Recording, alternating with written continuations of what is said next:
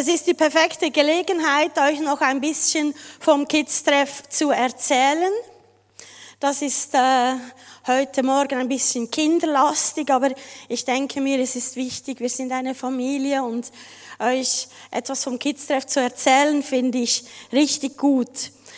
Ähm, unser Anliegen im Kids-Treff ist wirklich, dass die Kinder erleben und wissen, dass sie einen lebendigen und wunderbaren Gott haben, dass sie es mit jemandem zu tun haben, der sie liebt, der existiert, der sie begleitet und dem es äh, nicht egal ist, was in ihrem Alltag, in ihrem Schulalltag geschieht.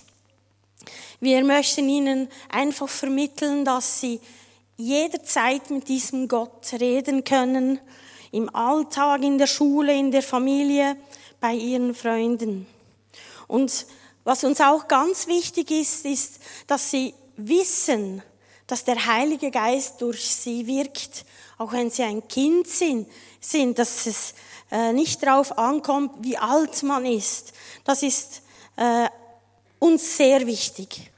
Und diese Grundlage für dieses Wissen, das ist die Identität in Gott. Das möchten wir weitergeben. Hinter uns liegt eine Serie bei den Kindern, die haben wir Schein genannt.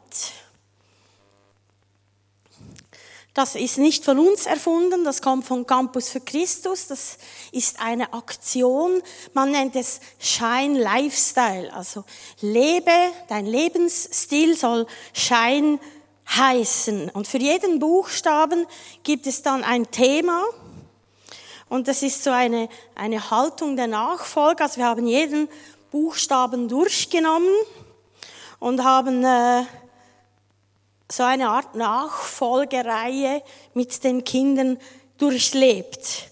Und die ganze Zeit wurden die Kinder begleitet von Glübi. Äh, sehr gut vertont von Gabi. Sie hat mehrere Dialekte auf Lager, also den englischen, graubündnerischen und den italienischen Dialekt. Sie vertont jeweils alle Geschichten. Und diese Glühbirne, die hat die Kinder begleitet. Und jedes Mal, wenn diese Glühbirne, also Glühbi, gecheckt hat, um was es geht, hat sie geleuchtet. Leuchtet sie? Hier leuchtet sie, genau. So, das haben die Kinder ein bisschen erlebt. Während dieser Serie haben wir auch den Kindern immer wieder so kleinere Aufgaben mitgegeben in die Woche hinein. Wir haben das Action Step genannt und wir haben einfach äh, kleine ja, Aufgaben in einem Zettel aufgeschrieben. Die Kinder konnten während der Woche das üben, probieren und so merken sie, dass Gott auch in, durch die Woche wirkt. Nicht nur am Sonntag im Kids-Treff. Und je nach Thema haben sie dann Sachen äh, gemacht. Äh, ich persönlich habe in dieser Zeit sehr viel mit den Kindern erlebt. Vor allem kurz vor den Ferien haben wir dann noch so fünf spezielle Kids-Treff gemacht. Wir haben alles, was wir durchgenommen haben, diese Themen, haben wir am Sonntagmorgen wie ausprobiert. Wir haben versucht, mit den Kindern zu schauen, wie Gott wirkt, wie er uns hilft, gerade wenn wir ihn darum bitten. So haben wir zum Beispiel Gott gefragt, wen wir mit einem Brief ermutigen sollen und was wir aufschreiben sollen. Oder wir sind zum Beispiel einkaufen gegangen und haben auch da uns führen lassen, wer, für wen wir etwas kaufen sollen, was wir kaufen sollen. Und die Kinder haben dann auch noch ihre Eindrücke oder ihre Segen aufgeschrieben. Wir haben dann das übergeben. Das waren für mich wirklich sehr besondere Momente. Ich habe hier Gottes Wirken mit den Kindern fest erlebt. Und mein Wunsch ist es, dass die Kinder das auch wirklich mitnehmen in ihren Alltag, in ihr ganzes Leben und sich auch immer wieder an diese Zeit erinnern und wissen, Gott wirkt. Einen speziellen Morgen, da bin ich wirklich überwältigt. Ich war leider nicht dabei, aber ich finde das so mutig.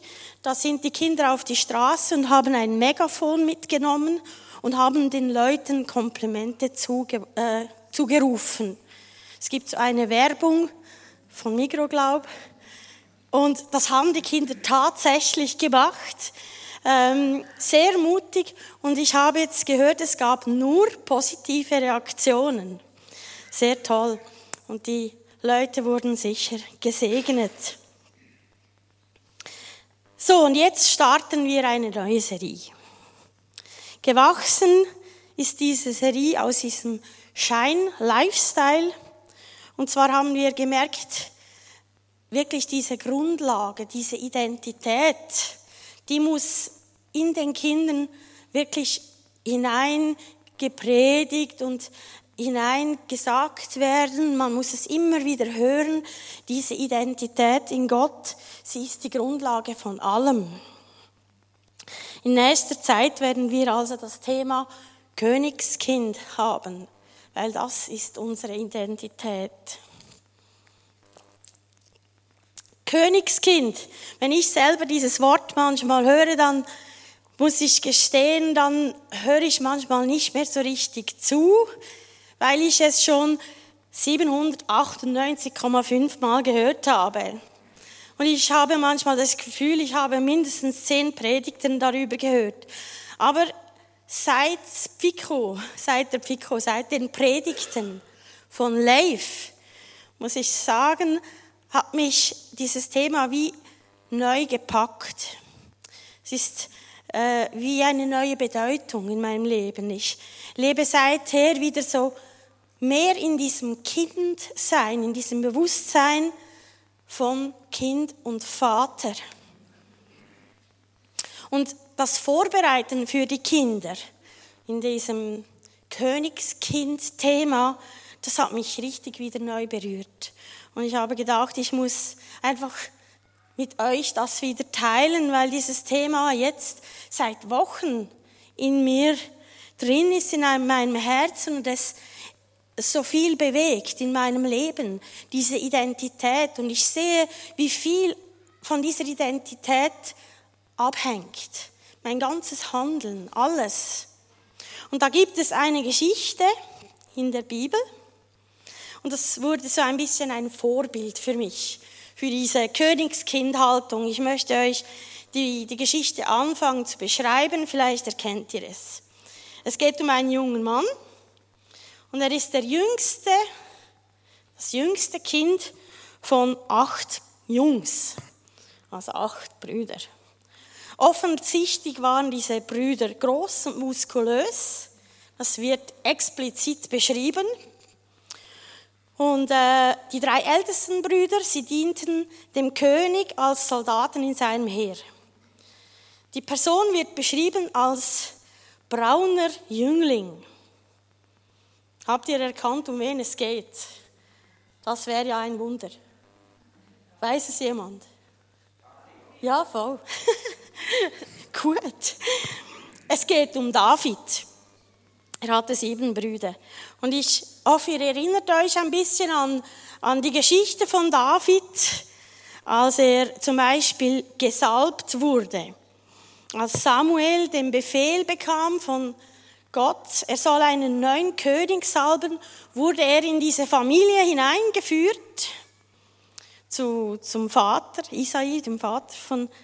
Also er war am richtigen Ort und der Vater, der Isai, der führte ihm jeden, jeden Sohn vor. Und als Samuel diese Söhne sah, ich zitiere jetzt, was er sagte, da sagte er, für wahr, da steht vor dem Herrn sein Gesalbter. Also er war so beeindruckt von diesen älteren Brüdern, dass er überzeugt war, ja genau, das, das muss der Gesalbte sein, der neue König. Ja, und so kam ein Sohn nach dem anderen, ein Sohn nach dem anderen. Und Gott sagte Samuel immer, das ist er nicht, das ist er nicht. Und schlussendlich war gar niemand mehr da.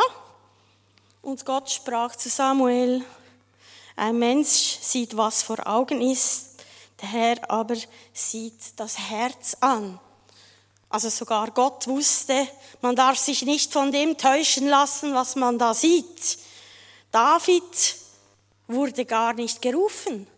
Also er wurde wie nicht als Sohn vorgestellt. Und Samuel holte ihn dann vom Feld und sagte, ja, ja, ich habe da noch den, den letzten Kleinen. Also diesen Satz kenne ich gut, die letzte Kleine. Und David wird beschrieben. Es steht, ähm, er war bräunlich, also es wird erwähnt, dass seine Haut bräunlich war, dass er schöne Augen hatte und eine gute Gestalt. Also sehr schmächtig, sehr wahrscheinlich. Und Samuel salbte ihn dann tatsächlich, er war der König. Es geht mir jetzt gar nicht so um die Salbung, sondern es geht mir darum, welche Geschichte David hier erlebt, welche Familiengeschichte, wie er aufgewachsen ist, welche Prägung er hat. Der Kleinste, der Braunste, der, der die Schafe hütet, das könnte seine Prägung sein. Er könnte bereits deprimiert oder ausgestoßen sein, sich so fühlen, gedemütigt. Die Kindheit von David könnte von dieser Familienprägung beeinflusst werden. Aber ich denke, er hat das nicht so erlebt. Er hat ganz eine andere Prägung bekommen. Also Samuel hat ihn ja dann gesalbt. Und nach dieser Salbung änderte sich in dieser Familie nicht so viel. Es wurde nichts neu. Ähm, und dann kommt eine neue Geschichte. Und um diese Geschichte geht es mir eigentlich. Es ist äh, ein ganz normaler Tag. Der Vater ruft David, er lässt ihn rufen wieder vom Feld und er sagt ihm, er soll seinen Brüdern Proviant bringen. Weil die Brüder waren im Kampf gegen die Philister. Und er bekommt den Auftrag, bring ihnen Essen. Es wird sogar ganz groß aufgeführt. Sogar Käse wird erwähnt. Also Käse bekamen sie und er sagte, Vater, frag nach, wie es deinen Brüdern geht. Das war der Auftrag von David. Und er musste jemanden suchen, der nun die, Hüt, die, die Schafe hütet und das für ihn übernimmt. Und er ging früh morgens los. So steht es in der Bibel. David zog los und jetzt erkennt ihr die Geschichte sicher. Er trifft auf Goliath. Also der Kampf war damals gegen die Philister und es waren diese 40 Tage, wo Goliath jeden Tag sich lustig machte über Gott und über dieses Volk. Und da kam David an. Er hörte von allem und er fing an, die Leute zu fragen. Was ist da los? Was, was ist das für ein Philister? Warum lässt ihr das zu, dass dieser Philister über Gott schimpft? Und warum tut niemand jemand, äh, warum tut niemand irgendetwas dagegen? Und da erfuhr er dann, dass seit 40 Tagen das passiert ist und dass es sogar eine Belohnung gibt für den, der gegen Goliath kämpft. So, und seine Brüder hören das. Sein ältester Bruder sieht David. Er sieht, wie er sich durchfragt und wie er mit den Leuten spricht und er sagt folgenden Satz. Als sein ältester Bruder Eliab ihn so mit den Männern, Männern reden hörte, wurde er zornig und sagte, was hast denn du hier zu suchen? Unsere kümmerlichen Paar Schafe lässt du allein in der Wildnis. Wer wird nun auf sie aufpassen? Ich weiß, wie vorwitzig du bist. Ich kann mir schon denken, was dich hergetrieben hat. Du bist gekommen, um einmal den Krieg zu sehen. Das ist recht gemein von Eliab. Und es war erst noch falsch. Es war ja gelogen, es war gar nicht so. David war da, weil der Vater ihn geschickt hatte, nicht weil er den Krieg sehen wollte. Und sein, sein Bruder, wie er es noch ausdrückt, die, diese paar kümmerlichen Schafe da, du Schaf hier, du, mit diesen drei, vier Schafen, hast die einfach stehen lassen.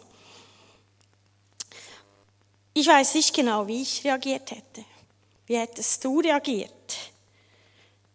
Wenn wir noch einmal die Geschichte von David herholen, wie er aufgewachsen ist, sowieso, sowieso als letzter, kleinster Schafhirte.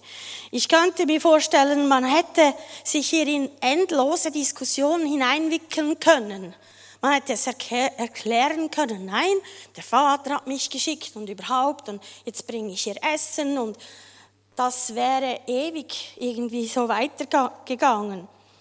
Oder ähm, man hätte, David hätte erklären können, jetzt habe ich extra jemanden gesucht, der meine Schafe hütet und du musst gar nicht so dummes Zeugs reden. Oder er hätte so beleidigt sein können, dass er einfach sagt, okay, wenn es so ist, wenn du so dummes Zeugs redest, gehe ich jetzt sofort nach Hause. Er hätte alles hinschmeißen können und gehen. Jetzt zeige ich euch, ich lese euch die Reaktion von David vor. David erwiderte, was habe ich denn getan? Ich frage doch nur. Er drehte sich um und fragte den Nächsten und wieder bekam er dieselbe Antwort. Kurz und knapp und vor allem, und das hat mich sehr beeindruckt, er dreht sich einfach um. Also er sagt kurz etwas seinem Bruder, dreht sich um und er redet weiter.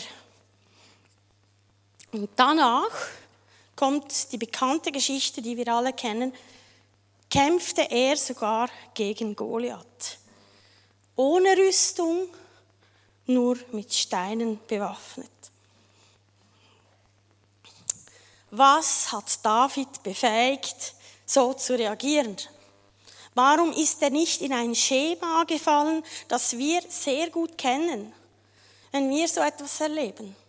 Diese Endlosdiskussionen, dieses Beleidigtsein, dieses sich aufhalten. Stellt euch vor, David hätte sich in eine Streiterei verwickeln lassen mit seinem Bruder und hätte gar nicht den Sieg mit Goliath erlebt. Was war mit David? Saß er im ersten Stuhl? Hat er die Predigt von Leif gehört?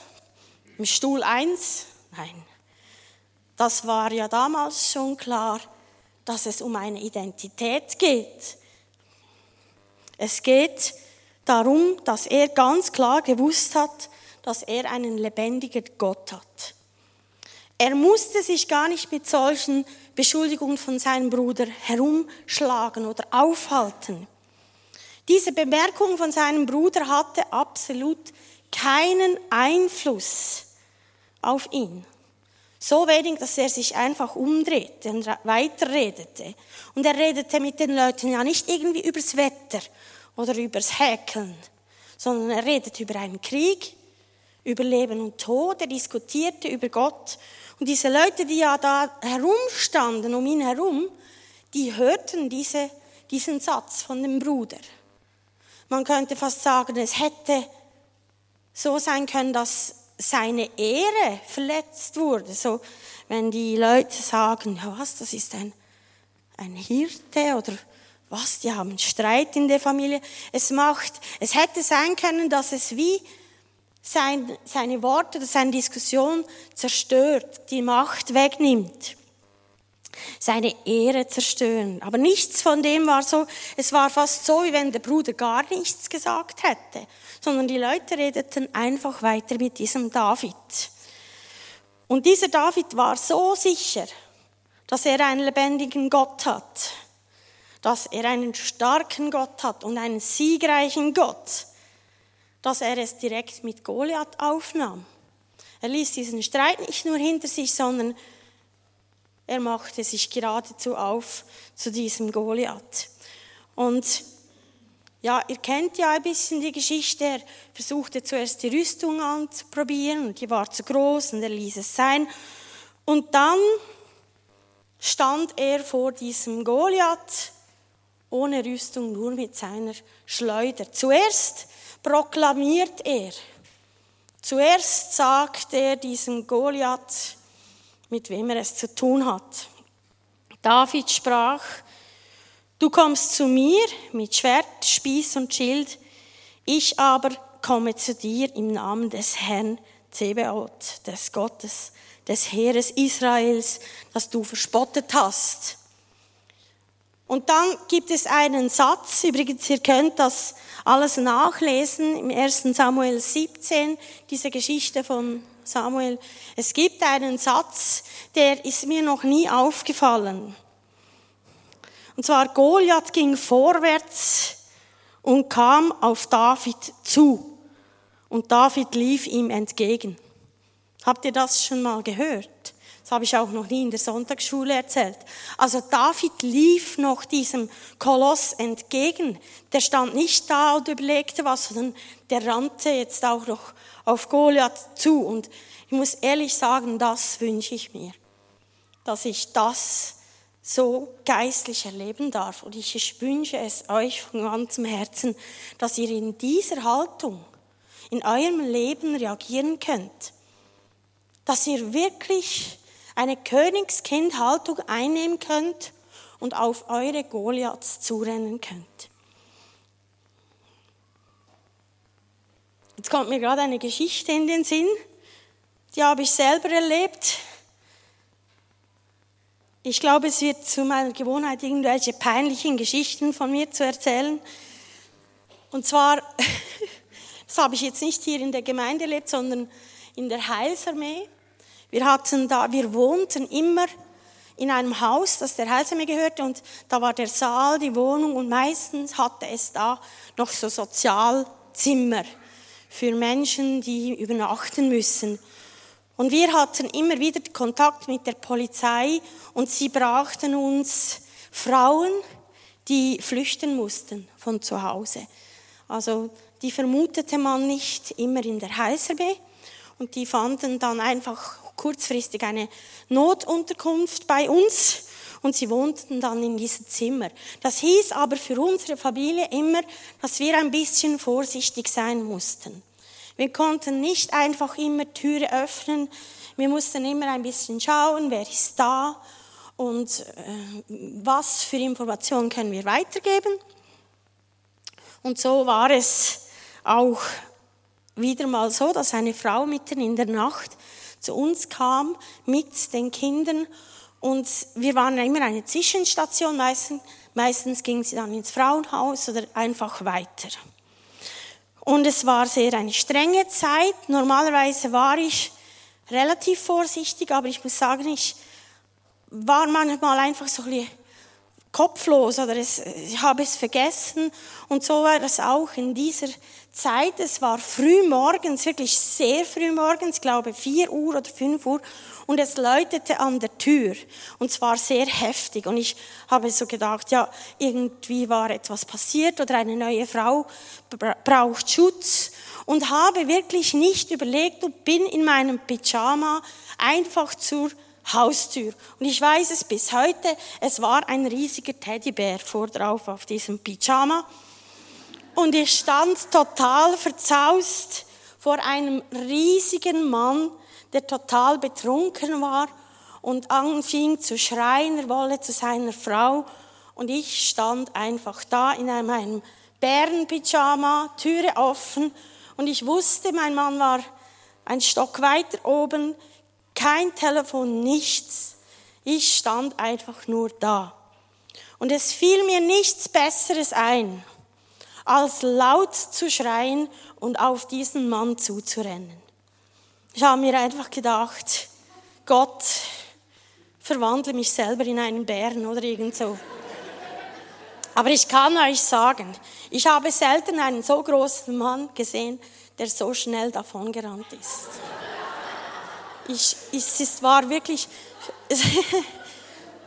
es war einfach diese Haltung. Ich glaube, er war so total überrascht, zuerst mich zu sehen, dann den Bären auf dem Pyjama und dann dieses laute Gebrüll. Und ich bin ihm wirklich auf dem ganzen Kiesweg, Kiesweg hinterhergelaufen. nachher, als ich zurückkam, hatte ich wirklich sehr Angst. Es war eine gefährliche Situation und es ist sicher nicht gut.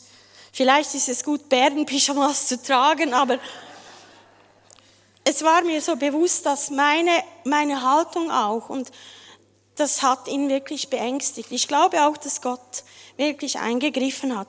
Aber ich denke mir, es hat auch etwas zu tun, wenn wir geistlich wirklich eine Haltung einnehmen können. Und es ist egal, welche Familiengeschichte du hast, ob du ausgestoßen wurdest in deiner Familie oder akzeptiert oder wie braun deine Haut ist, ob du schöne Augen hast oder nicht, ganz egal. Es ist egal, ob du beleidigt wurdest, falsch beschuldigt. Wenn du diese Haltung vom Königskind lebst, dann wirst du diese Goliaths in deinem Leben auch besiegen. Und ähm, du kannst sogar, wie, wie soll ich sagen, die Riesen in deinem Leben, du kannst auf sie zurennen, weil du einen lebendigen Gott hast und der ist an deiner Seite. David war das total bewusst, so dass er sich ja nicht einmal diese Rüstung nahm. Du bist auch ein Kind eines allmächtigen Königs. Das, schon nur das zu glauben und zu wissen, ist ein Sieg in deinem Leben, weil es dir Identität gibt. Niemand kann dir solche Identität geben, nur dieses Wissen. Und es wird kein Umstand und kein Ereignis dich dann von diesem äh, König trennen, von dieser Haltung abbringen. Du erlebst Segen. Wie kann David das alles so wissen? Wie kam er zu dieser Haltung? Wie kam er zu dieser inneren Stärke? Und ich denke mir, wenn ihr die Psalmen liest, dann erkennt ihr diese Beziehung zu Gott äh, und ihm. Schon bevor er von Samuel gesalbt wurde, hatte er offensichtlich immer wieder Zeit mit Gott, mit der Anbetung, mit Gespräch. Und ich denke mir, aus diesen Momenten schöpfte er Kraft. Er war sich immer sicher, dass Gott ihn liebt, obwohl er anscheinend in seiner Familie eine schwere Stellung hatte. Und das gab David diese Selbstsicherheit die Identität, die er brauchte. Nachdem Samuel ihn gesalbt hatte, steht in der Bibel, dass der Heilige Geist, der Geist des Herrn, sich über ihn geneigt hat. Also er erlebte mit dem Heiligen Geist noch einmal eine stärkere Segnung und ich denke mir, der Geist Gottes sprach zu seinem Geist und gab ihm noch einmal mehr diese Gewissheit. Du bist ein Kind Gottes, du bist geliebt. Und ihr kennt auch die Geschichte, dass er gegen Löwen und Bären gekämpft hat. Und wenn man in den Psalmen liest, verbindet er es immer ganz selbstverständlich zu Gott. Es war ihm klar, Gott hilft, Gott steht ihm bei, Gott ist da. Das können wir wirklich in unseren Alltag hineinnehmen, genau wie David. Also ich hoffe jetzt nicht, dass ihr gegen Löwen und Bären kämpfen müsst, aber irgendwie ja schon in eurem Leben geistlich. Und da diese Haltung von David zu übernehmen, das wünsche ich euch. Diese Alltagsbären und Löwen mit einer Königskindhaltung zu bekämpfen. Wie reagierst du? Prüfe dich selber, wenn etwas auf dich zukommt, so eine Beschuldigung. Ist es die Königskindhaltung oder die menschliche Haltung? Königskindhaltung befreit dich von falschen Reaktionen im Leben. Du kannst du sein. Du musst dich nicht verstellen. Sie lässt dich innerlich ruhig werden, weil du musst nicht immer kämpfen, damit dich jemand liebt.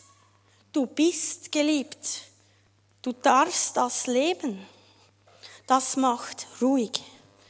Mit der Königskindhaltung kannst du dich von unnötigen Streitereien einfach abwenden. Man kann etwas sagen und berichtigen, aber nachher gibt es ganz viele wichtigere Dinge, diese Goliaths. Ich könnte noch ganz viel aufzählen. Ich denke mir, ihr wisst, was in euer eigenes Leben hineinpasst und was ihr braucht oder wo ihr diese Königskindhaltung wirklich ganz fest braucht. Ich denke mir auch die Kinder, das ist da genau das, was wir ihnen mitgeben. Nehmt das mit, diesen Glauben, diese Sicherheit, diese Haltung. Und ich denke mir, David hat sich das nicht erarbeitet. Wenn man diese Psalmen liest, merkt man, er wird wie beschenkt mit Erkenntnis. Indem er diese, diese Zeit mit Gott verbringt, fängt er an zu erkennen, wer Gott ist und wer er selber ist. Er nimmt das wie auf, er verinnerlicht das und dann gibt es Auswirkungen in seinem Leben. Gemeinschaft mit Gott pflegen, aber nicht nur einfach nur etwas, das man sowieso weiß und Bibel lesen und beten, man muss das machen, sondern dass man sich wirklich diese Gegenwart von Gott aussetzt und das wirklich aufnimmt. Ich bin ein Kind des Königs. Ich bin ein Königskind. Lass dich beschenken mit diesen Tatsachen und lass es wirklich in dein Leben Wahrheit werden. Ich möchte euch einige Sätze von David vorlesen. Sie zeigen mir, wie er wirklich das verstanden hat, welche Erkenntnisse er da äh, erhalten hat. Also eines der bekannten Sätze, ich habe es jetzt anscheinend nicht hier, ist von David, der Herr ist mein Hirte, mir wird nichts mangeln. Das war seine Überzeugung. Also. Denn auf dich, Herr, richte ich Herz und Sinn. Dir, mein Gott, vertraue ich. Wie kam er auf diese Erkenntnis? Herz und Sinn richtet er auf Gott. Gesundheit. Meine Augen sehen stets zu dem Herrn, denn er wird meinen Fuß aus dem Netze ziehen. Herr, ich habe lieb die Stätte deines Hauses und den Ort, da deine Ehre wohnt. Der Herr ist mein Licht und mein Heil, vor wem sollte ich mich fürchten? Ich weiß, als René in der tiefsten Dunkelheit war, hat ihm der damalige Arzt eine Liste von solchen Sätzen aufgeschrieben von David und gesagt, du liest das pro Tag 20 Mal vor. Dass du es hörst, bis du es wieder glauben kannst. Das war, das hat mich sehr beeindruckt. Und das hat er wirklich gemacht. Es waren so viele Sätze von David, die einfach die Identität wiederherstellen konnten. Dieses Bewusstsein, Bewusstsein. Nutze diese Momente in der Gegenwart Gottes. Sauge diese Wahrheiten richtig auf, damit die Königskindhaltung in dir wachsen kann. Und dann wird es wirklich diese Auswirkung haben in deinem Leben. Das wünsche ich euch von ganzem Herzen, dass ihr das umsetzen könnt und erleben könnt, dass wir das den Kindern so weitergeben können. Amen. Möchte euch bitten, einfach zum Abschluss einen ganz kurzen Moment still zu sein und vor diesem Gott zu stehen, vor diesem König und das vollkommen in euch aufzusaugen. Diese Sätze von Gott. Du bist mein Kind. Du bist geliebt. Ich lese euch währenddem diese Sätze noch einmal vor. Der Herr ist mein Hirte. Mir wird nichts mangeln. Nach dir, Herr, verlangt mich. Mein Gott, ich hoffe auf dich.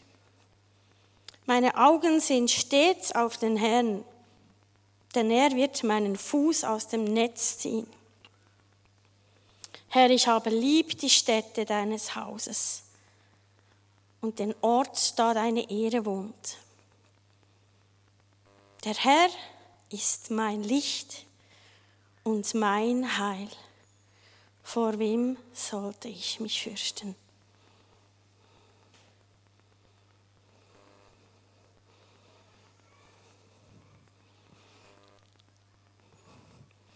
Ich möchte zum Abschluss noch für euch beten.